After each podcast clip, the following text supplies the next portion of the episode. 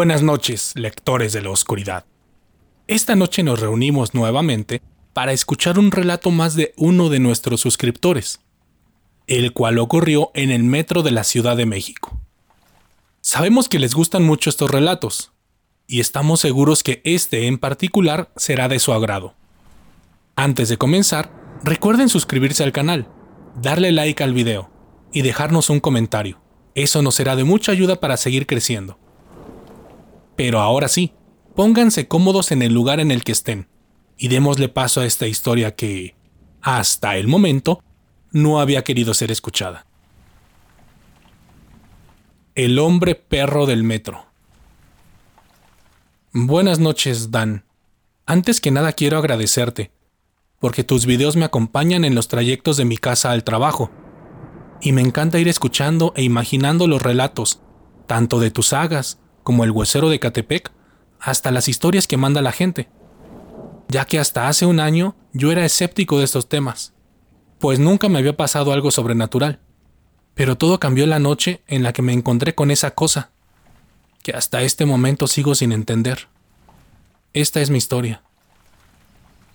Yo trabajo en el aeropuerto de la Ciudad de México desde hace cinco años, como auxiliar de mecánico de aviación, por lo que mis horarios laborales son bastante extremos, ya que hay días que entro en la madrugada y otros en los que salgo bastante noche. Y mi experiencia ocurrió justo en una de esas ocasiones en las que tuve que salir bastante tarde. Recuerdo que eran cerca de las once y media de la noche, por lo que salí corriendo del aeropuerto para alcanzar el último metro. Una vez que llegué a la estación terminal aérea, me puse mi cubrebocas e ingresé para esperar el tren. Pero después de ese momento algo me pareció raro, ya que Alberto, el policía en turno de la estación, estaba bastante pálido y sudoroso cuando lo saludé. Incluso intenté hacerle plática como todas las noches, pero él actuó bastante cortante, como si algo le preocupara mucho. Yo solo me despedí y le dije que se cuidara. Cuando estaba en el andén esperando el metro, había algo que no me gustaba. Tenía una sensación rara en el estómago, como cuando tienes un presentimiento. Además de que la estación estaba más sola y fría que de costumbre, ya que en ese entonces estábamos en la etapa más fuerte del confinamiento. Recuerdo también que el metro tardó más de lo esperado, por lo que ya me estaba desesperando, pues estábamos al final de la quincena y no traía dinero para irme en taxi. Cerca de las 11.50 de la noche alcancé a escuchar que venía el metro, cuando de pronto vi subir por las escaleras a un hombre blanco, alto y encorvado, como de 1,90 de estatura o dos metros. Iba vestido con pantalón y una gabardina verde oscuro, y tenía un sombrero como los que usan los exploradores de esos que te cubren hasta el cuello.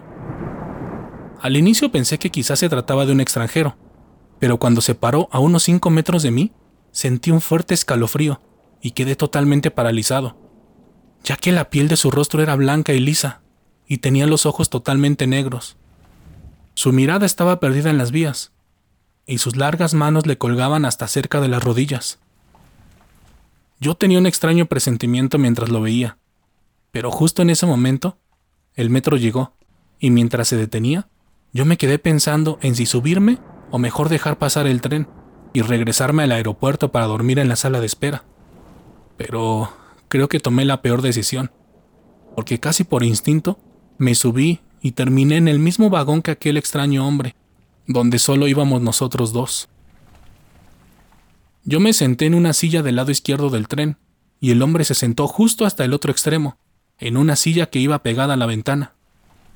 En las primeras dos estaciones no sucedió nada raro, ya que el extraño hombre solo iba mirando a través de la ventana, con la mirada totalmente perdida, como si estuviera hipnotizado.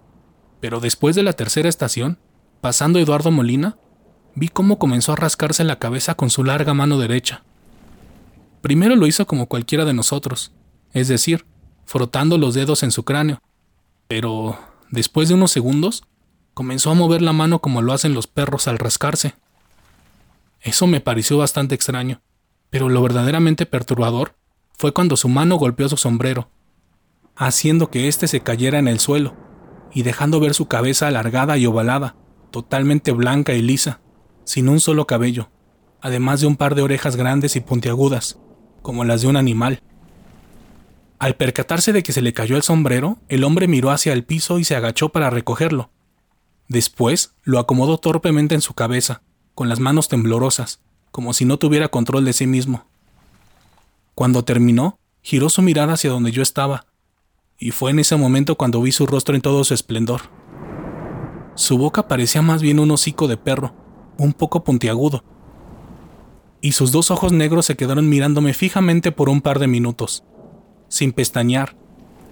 Después, abrió ligeramente el hocico, como intentando sonreír, y ahí fue cuando vi que sus dientes eran más grandes y afilados que los de un humano. Esos fueron los dos minutos más largos de toda mi vida. Después, el extraño hombre se acomodó y puso su mirada nuevamente en la ventana. Yo estaba totalmente asustado. Recuerdo que los latidos de mi corazón eran tan fuertes que podía sentirlos hasta mi garganta, y comencé a sudar tanto que mi camisa se mojó completamente. Lo único que tenía en mente era bajarme a acomodar al lugar, por lo que empecé a buscar alguna ventana que estuviera abierta, para salirme, aunque el metro siguiera en movimiento, pero a lo lejos pude ver la luz de la siguiente estación. Cuando el metro entró en la siguiente estación, me levanté lentamente para acercarme a la puerta e intentar salir corriendo pero el extraño hombre también se levantó y caminó hacia la misma dirección. Y ahí fue cuando sucedió lo más horrible de mi experiencia, ya que de un solo movimiento, el extraño hombre se puso en cuatro patas y comenzó a caminar como un perro hacia la puerta. Debido a su tamaño, el espectáculo era bastante grotesco, ya que parecía ser un perro enorme caminando en cuatro patas. De hecho, su sombrero se cayó en el proceso, dejando ver nuevamente sus grandes orejas y su cabeza calva. La puerta del metro se cerró en cuanto salió aquel hombre, o lo que haya sido esa cosa, y yo me quedé adentro, mirando cómo caminaba aquel extraño ser a lo largo de la estación, como si andar en esa zona y a esas horas fuera algo común para él. En todo el camino restante a casa me sentí bastante extraño, ya que el miedo me había rebasado como nunca antes lo había hecho, y percibía la realidad totalmente distinta a como la percibía antes de ver a ese extraño hombre. Era como si estuviera viviendo dentro de una pesadilla. Cuando llegué a casa, le conté lo sucedido a mi esposa, pero no me creyó del todo, ya que pensó que quizá estaba delirando por el exceso de trabajo que había tenido en los días anteriores. Sin embargo, quien sí me creyó fue Alberto, el poli de la estación, quien en la noche siguiente me dijo, Joven, ¿está bien? Ayer se subió el hombre perro en el mismo metro que usted. ¿El hombre perro? Le pregunté, fingiendo no saber nada de lo que hablaba. Sí, joven, el señor que vio ayer. No se haga. Yo empecé a gritarle para que no se subiera al metro con él, pero usted no me escuchó. Era como si estuviera hipnotizado. Esa noche me quedé hablando un poco con el poli, y me contó que había visto unas tres veces al hombre perro, como él lo llamaba, y que esa cosa no era la única que andaba en el metro por las noches que después me contaba todo lo que se puede ver en la oscuridad en ese lugar. Esa es toda mi historia, Dan. Espero que tú y la comunidad me crean. O de mínimo, se cuiden mucho cuando anden en el metro a altas horas de la noche. Saludos a todos. Y luego les cuento las otras historias que me contó Alberto. Gracias por escuchar este relato, lectores de la oscuridad.